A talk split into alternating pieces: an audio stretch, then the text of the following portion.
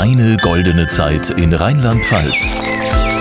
Spannende Geschichten, Ausflugsziele und Tourentipps. Rheinland-Pfalz ist das Bundesland mit den größten Weinanbaugebieten. Hier gibt's nicht nur gute Weine, sondern auch tolle Weinfeste, moderne Vinotheken, gemütliche Weinstuben, rustikale Weingüter, traumhafte Weinwanderungen und natürlich die berühmten Weinköniginnen und Prinzessinnen. Ich bin Pia Hoffmann und gemeinsam mit einem renommierten Sommelier und einer echten Weinprinzessin will ich jetzt hier im Weintalk mal einen Ausblick ins neue Weinjahr wagen. Juliane Schäfer ist gerade gerade zur deutschen Weinprinzessin gekürt worden. Juliane, erstmal herzlichen Glückwunsch zum Titel. Wie war dein Start ins neue Amt? Hast du erstmal tüchtig gefeiert? Auf jeden Fall. Also es war super turbulent. Ähm, es ging direkt von Neustadt nach Flohnheim und nachts um drei haben wir noch einen kleinen Empfang gestartet. Die Feuerwehr hat mich empfangen und dann ging es von Berlin über Nürnberg nach Hamburg raus nach Deutschland und jetzt bin ich knapp ein Viertel meiner Amtszeit unterwegs und es macht wirklich viel Spaß. Erzähl uns mal ein bisschen was von dir. Wie kommt es, dass du dich überhaupt als Weinprinzessin beworben hast? Also was genau ist denn dein Hintergrund zum Thema Wein? Ja, also ich bin Winzerstochter. Ähm, da kommt man am Thema Wein nicht vorbei. Aber ich muss sagen, ich war nicht so Fan davon, äh, mit 12, äh, 13 Jahren samstags im Weinberg zu stehen. Ich wäre dann doch lieber gerne mit meinen Freundinnen bummeln gegangen. Aber der Papa hatte da keine Gnade walten lassen. Und so wurde man doch dem Thema näher geführt, habe dann aber auch gesagt, hey, ich möchte jetzt kein Weinbau studieren. Ich sehe mich da aktuell nicht, habe klassisch BWL gemacht und ja, Leistungssport ausgeübt ausgeübt und nachdem da meine Karriere zu Ende war, ja, habe ich irgendwie nach was gesucht, was mich erfüllt. Und ähm, wir hatten bei uns zu Hause dann gerade uns ein bisschen weiterentwickelt und das Thema Weintourismus kam mehr in den Fokus und da habe ich gemerkt, hey, Vertrieb, Marketing, das gehört auch dazu und das macht mir Spaß. Und dann stand das Thema Weinmajestät irgendwie vor der Tür, denn in Flohnheim, in dem Ort, wo ich herkomme, gibt's Ortsweinmajestäten und dann bin ich da quasi so reingerutscht und es hat viel Freude gemacht und den Weg weiterverfolgt. Und ja, jetzt darf ich heute Deutschland vertreten. Ja, das passt ja dann doch alles wunderbar zusammen. Bei uns ist jetzt auch der bekannte Sommelier Alexander Kohnen. Alexander, du hast schon vor mehr als zehn Jahren deine Leidenschaft zum Beruf gemacht und das renommierte International Wine Institute im Ahrtal gegründet. Und da werden ja auch Sommeliers ausgebildet. Wie hast du denn die Liebe zum rheinland-pfälzischen Wein entdeckt?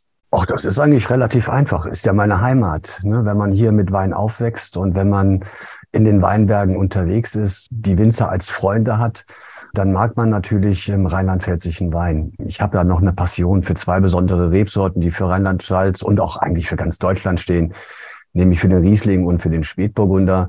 Und äh, diese kühlen, wunderbaren Regionen bringen elegante Weine und das macht mir immer viel Spaß und daher probiere ich immer gerne rheinland-pfälzischen Wein. Jetzt sind ja die Tage derzeit kurz, dunkel, kalt, das kuschelige Sofa vorm Kamin lockt. Welchen Wein würdest du uns denn jetzt speziell in dieser Jahreszeit für so einen entspannten Abend zu Hause empfehlen? Ach, weißt du, Wein hat bei mir immer etwas mit Emotion zu tun. Ne? Und im Sommer vielleicht den knackligen Winzerriesling. Und jetzt im Winter, jetzt wo es doch so schön kalt war, dann doch lieber den etwas kräftigeren Rotwein, der so ein bisschen vom Tannin und vom Alkohol geprägt ist und der viel Fülle und Frucht mitbringt. Also gerne natürlich hier den Spätburgunder im Barrik vielleicht, wenn wir bei deutschen Weinen sind, aber auch, was ich letztens probiert habe aus der Pfalz, eine wunderbare Cuvée aus Dornfelder, Spätburgunder und Lemberger.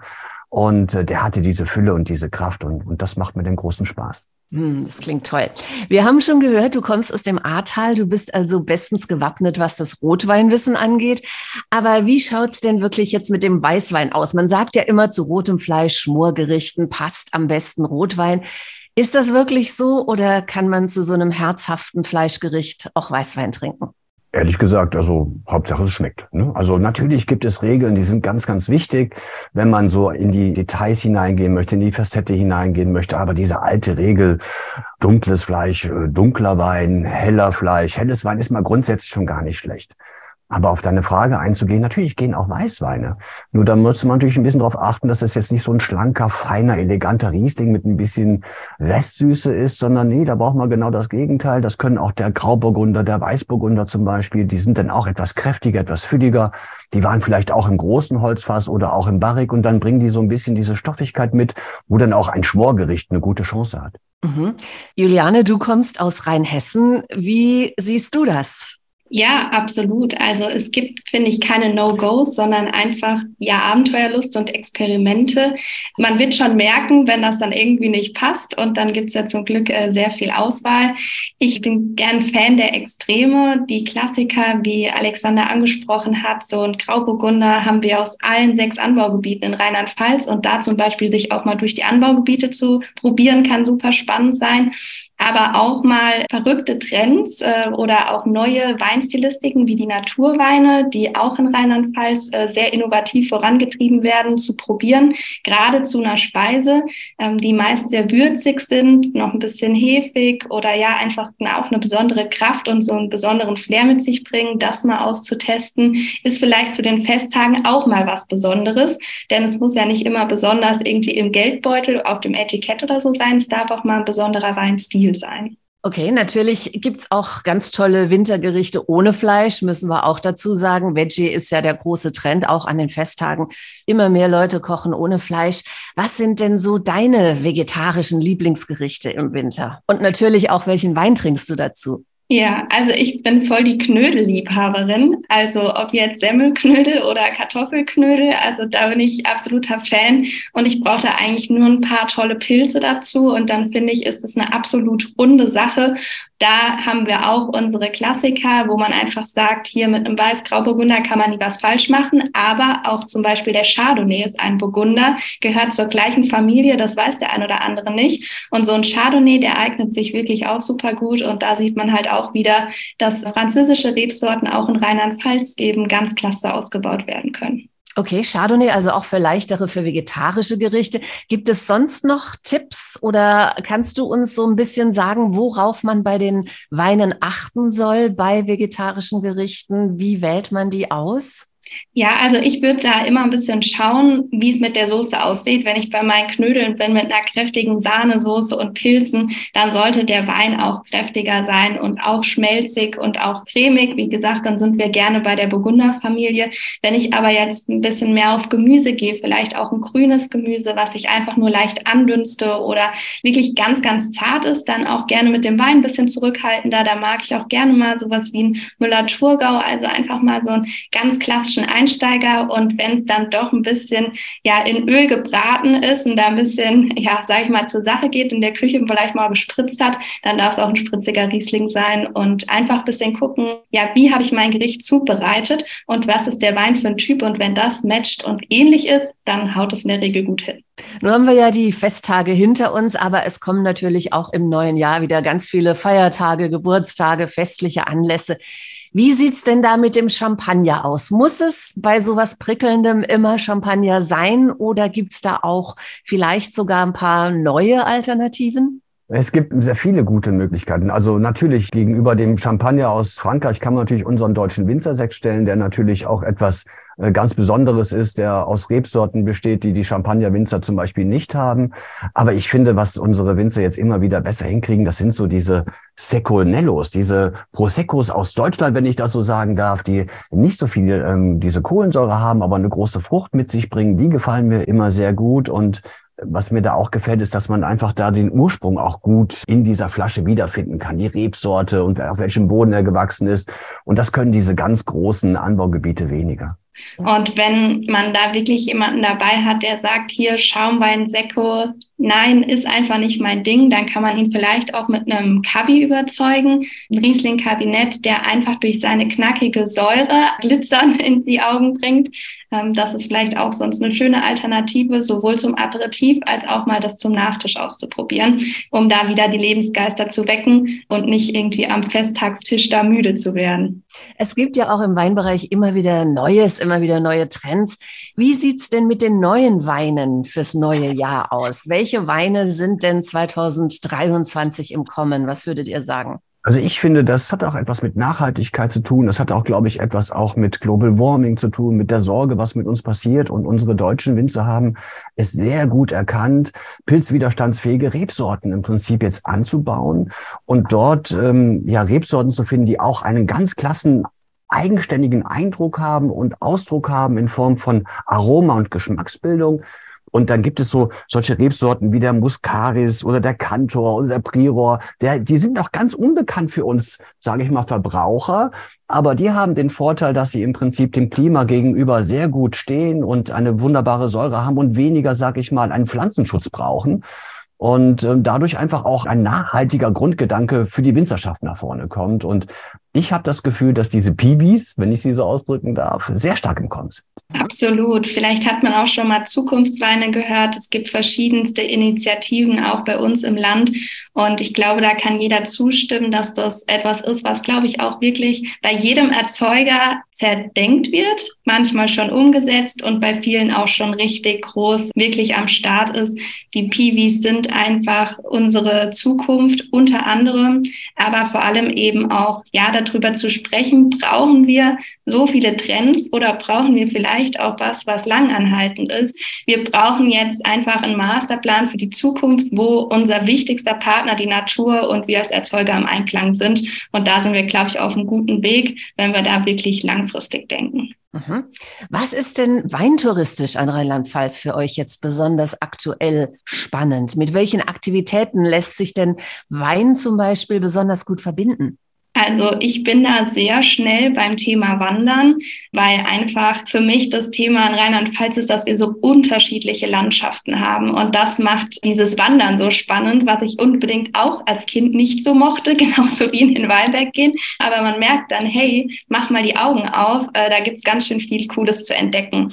Und da haben wir eben verschiedene Premium-Wanderwege, die das Ganze schon quasi für uns mal erkundschaftet haben, wo es denn besonders schön ist.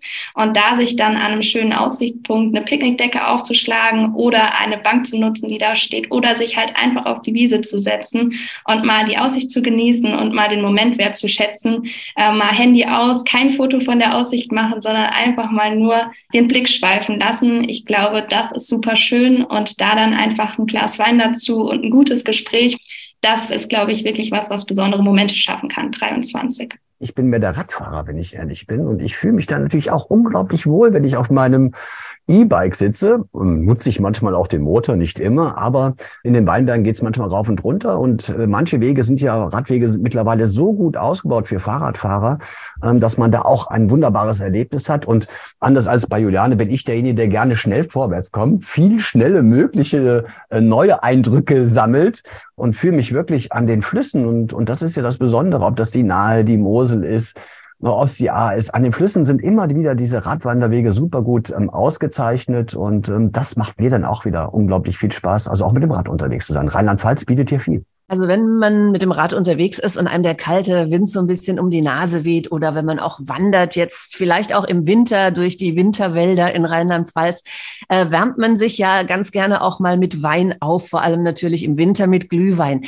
Was unterscheidet denn einen Winzerglühwein in einer Weinregion von einem ganz normalen Glühwein? Also ich würde mal starten, dass, glaube ich, prinzipiell hinter einem Winzerglühwein häufig eine Winzerfamilie steht, die nach Omas oder Opas oder Mamas Familienrezept und einer großen Tradition da ihren tollen Rotwein, denn das Wichtigste ist, dass man eine gute Basis hat als Wein mit weihnachtlich-winterlichen Gewürzen quasi zusammenkocht, äh, vielleicht noch in Omas Küche oder wie auch immer, also dass da einfach ganz viel Emotion in diesem Produkt steckt, ganz viel Leidenschaft und eben, ja, wie gesagt, Handwerk. Das Wichtigste ist, glaube ich, wirklich, dass die Weinbasis stimmt. Glühwein ist aber ein spezieller Konstrukt. Da hat der Alexander sich schlau gemacht, habe ich gehört. Deshalb würde ich mal an den Experten übergeben. Also tatsächlich hat der Gesetzgeber in Deutschland Glühwein genau definiert. Und ich finde, eine Sache ist echt extrem wichtig. Wenn Wein draufsteht, muss auch Wein drin sein. Sobald da steht das Wort Punsch zum Beispiel, dann muss da schon kein Wein mehr drin sein. Dann kann das zum Beispiel ein Tee sein. Und Ich finde, äh, Juliane, du sagst das vollkommen richtig. Der Ursprung macht einen Glühwein aus einem Anbaugebiet so wirklich so wertvoll und so gut. Man weiß genau, welche Rebsorten drin sind, wie er hergestellt worden ist und man hat nicht irgendwie ein Getränk, das vielleicht aus einem benachbarten EU-Land kommt. Also Glühwein ist äh, mindestens sieben Prozent Alkohol, sagt der Gesetzgeber übrigens auch. Ja, das heißt also, sollte auch grundsätzlich nicht zu süß sein. Ähm, Alkohol ähm, sollte auch immer nur in Maßen getrunken werden. Das ist mir auch immer wichtig zu sagen. Aber ähm, sieben ähm, Prozent gibt dem Wein auch dann wieder ein bisschen Stoffigkeit, Kraft und Volumen. Und ähm, das zeichnet, glaube ich, unseren Glühwein aus, ja. Mhm. Wir haben schon von Omas Rezepten gesprochen. Jetzt ist ja so das Thema Wein auch gerne was, wo man sagt, das trinkt vielleicht eher auch die ältere Generation, die sich das leisten kann. Aber gerade in letzter Zeit ist es ja wirklich so, bei den Jüngeren wird Wein immer, immer beliebter. Juliane, das ist ja praktisch deine Generation. Wie werden denn die jungen Leute weintouristisch bei euch angesprochen? Und was sind bei dieser Zielgruppe denn die Trends? Also erstmal hoffe ich, dass wir als Weinbranche offen sind für alle Konsumentinnen. Ich glaube, wir müssen gucken, dass wir eben keine versnobte kleine Bubble sind, wo man das Gefühl hat, nur mit einem bestimmten Geldbeutel darf man irgendwie Weintrinker sein, sondern klar, 18 Jahre, das ist ganz wichtig, aber ansonsten sind quasi alle Grenzen offen. Und ich habe das Gefühl, dass ich Leute in meiner Alterskategorie wirklich erreiche über Social Media, weil sie super wissbegierig sind. Also diese Weintrinker, die haben Lust, das Produkt zu verstehen, auch die Emotionen dahinter zu spüren, denn das macht Wein am Ende aus, aber auch zu verstehen, wie wird das produziert, was sind vielleicht die Unterschiede der Erzeuger und ja, natürlich auch der Aspekt der Nachhaltigkeit und so weiter. Sie möchten bewusst äh, sich ernähren und bewusst leben und da soll Wein einen Teil spielen und da über Social Media einfach, aber schon auch genau mal zu zeigen, wie funktioniert das Produkt, wie stelle ich es her. Dadurch kriegt man, glaube ich, die Leute und ihnen dann die Möglichkeit zu geben, das eben auch selbst zu erleben. Also dort vorbeizukommen, in Vinotheken zu kommen und im Endeffekt natürlich dann über das Thema Entertainment, denn wer Social Media gerne besucht, der ist auch gerne selbst dort aktiv. Und ähm, da einfach Momente zu schaffen, wo man sagt, hier bringen wir die Leute zusammen das jetzt auf Festivals ist, ob das auf Weinfesten ist, ob das wieder die Weinwanderung ist. Ja, also Spaß gehört zum Leben dazu und das will, glaube ich, jung und alt. Ich glaube auch, dass die jüngere Generation sich einfach auch geändert hat. Sie ist einfach viel wissbegieriger in Sachen Wein geworden. Sie wollen wissen, was ist in diesem Wein drin, wie wird er gemacht. Und Wein hat auch immer so ein bisschen dieses dieses prickelnde Gefühl, dieses erlebnisreiche Geschmacksprofil. Und ähm, wie gesagt, ich glaube, die Generation mag Wein, weil er ganz einfach man, kein Bier ist und mag keine Cola ist. Und, und das ist, ähm, glaube ich, auch ein großer Aspekt, warum gerade auch bei den jungen Menschen äh, Wein sehr ja im Trend ist. Ich habe gehört, es gibt ein Electronic Wine Festival. Habt ihr davon schon gehört? Was ist das? Ja, das ist in Koblenz. Dort wird entsprechend zur elektronischen Musik die viele junge Leute anspricht, zu richtigen Beats einfach hochwertiger, guter Wein ausgeschenkt, um auch zu zeigen, hier ein Musikfestival, genauso wie ein Fußballstadion übrigens, sind nicht fest mit äh, gewissen Produkten verbunden, sondern man kann hier auch mal Regularien brechen und kann einfach tanzen, dazu Weine verkosten und das Ganze dann noch unter freiem Himmel äh, mitten in Rheinland-Pfalz und da einfach auch Leute treffen, die auch, sage ich mal, einen gewissen Qualitätsanspruch an ein Event haben, weil ich glaube, das ist auch was, wir schaffen uns bewusst jetzt Events. Beim einen oder anderen sagt man vielleicht auch, ich habe jetzt nicht mehr Zeit, jedes Wochenende wegzugehen. Und wenn man dann einfach qualitative, hochwertige Events hat, wo man sowohl gutes Essen als auch guten Wein als auch dann tolle DJs bekommt, was will man mehr? Jetzt blicken wir doch nochmal ganz konkret aufs neue Jahr. Da gibt's ja wieder viele Veranstaltungen, vieles ist geplant. Es kommen die Nibelungenfestspiele mit Wein- und Kulinarikpaketen. Dann gibt's den Saarriesling-Sommer, Mythos Mosel ist auch so ein Stichwort.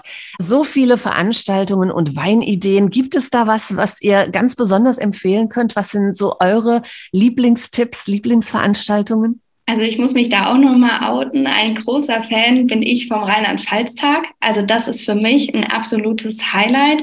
Ähm, letztes Jahr durften wir den ja in Mainz in der Landeshauptstadt feiern und es war wirklich Wahnsinn, was für ein Gefühl in dieser ganzen Stadt war. Und 2023 geht's nach Bad Ems. Ich hoffe und drücke die Daumen, dass ich auch dort vor Ort sein darf und da wieder einfach viele Rheinland-Pfälzerinnen antreffe und Rheinland-Pfälzer, weil dieses Gefühl, dass wir irgendwie ein Bundesland sind, was halt einfach aus sechs Anbaugebieten besteht, was für uns ein absolutes Unikum ist in Deutschland. Da einfach so viele weinbegeisterte Leute auf einem Haufen mit so einem vielfältigen Programm. Ich weiß nicht, ob jeder schon mal da war. Ja, ihr wisst ja, dass wir von der Flut leider getroffen sind und unsere Winzer auch massiv geschädigt worden sind. Und die hatten letztes Jahr eine, eine tolle Idee, die nennen das Wandern für den Wiederaufbau. Und über 20 Winzer engagieren sich dann im Prinzip in jedem dritten Wochenende im Monat und das wieder ab Mai äh, mit ihren Winzerständen auf dem Rotweinwanderweg. Und viele können dann im Prinzip ja von Winzer zu Winzer direkt im Weinberg an den eigenen Lagen im Prinzip die Weine probieren. Das ist eine sehr, sehr schöne Veranstaltung, die ich immer wieder gut finde. Und ich bin nicht nur ein A-Fan, ich bin auch ein großer Mittelrhein-Fan, müsst ihr wissen. Das ist ja auch ein kleines Anbaugebiet, wo der Riesling sich sehr zu Hause fühlt. Und da gibt es eine besondere Lage, die heißt der Bopperter Hamm. Und es gibt den Bopperter Frühling. Das kann man ähm, auch sehr, sehr schön besuchen mit Wanderungen, mit Winzerbesuchen, mit jeder Menge Live-Musik. Also da geht dann auch immer die Post ab. Ja, super. Vielen Dank an Weinprinzessin Juliane Schäfer und Sommelier Alexander Kohnen fürs Gespräch. Ja, und jetzt würde ich sagen, wir stoßen einfach an auf euch, auf Rheinland-Pfalz und natürlich auf ein neues spannendes Weinjahr 2023. Zum Wohl. Zum Wohl. Zum Wohle. Mehr Infos zu deiner goldenen Zeit in Rheinland-Pfalz findest du unter rlp-tourismus.de.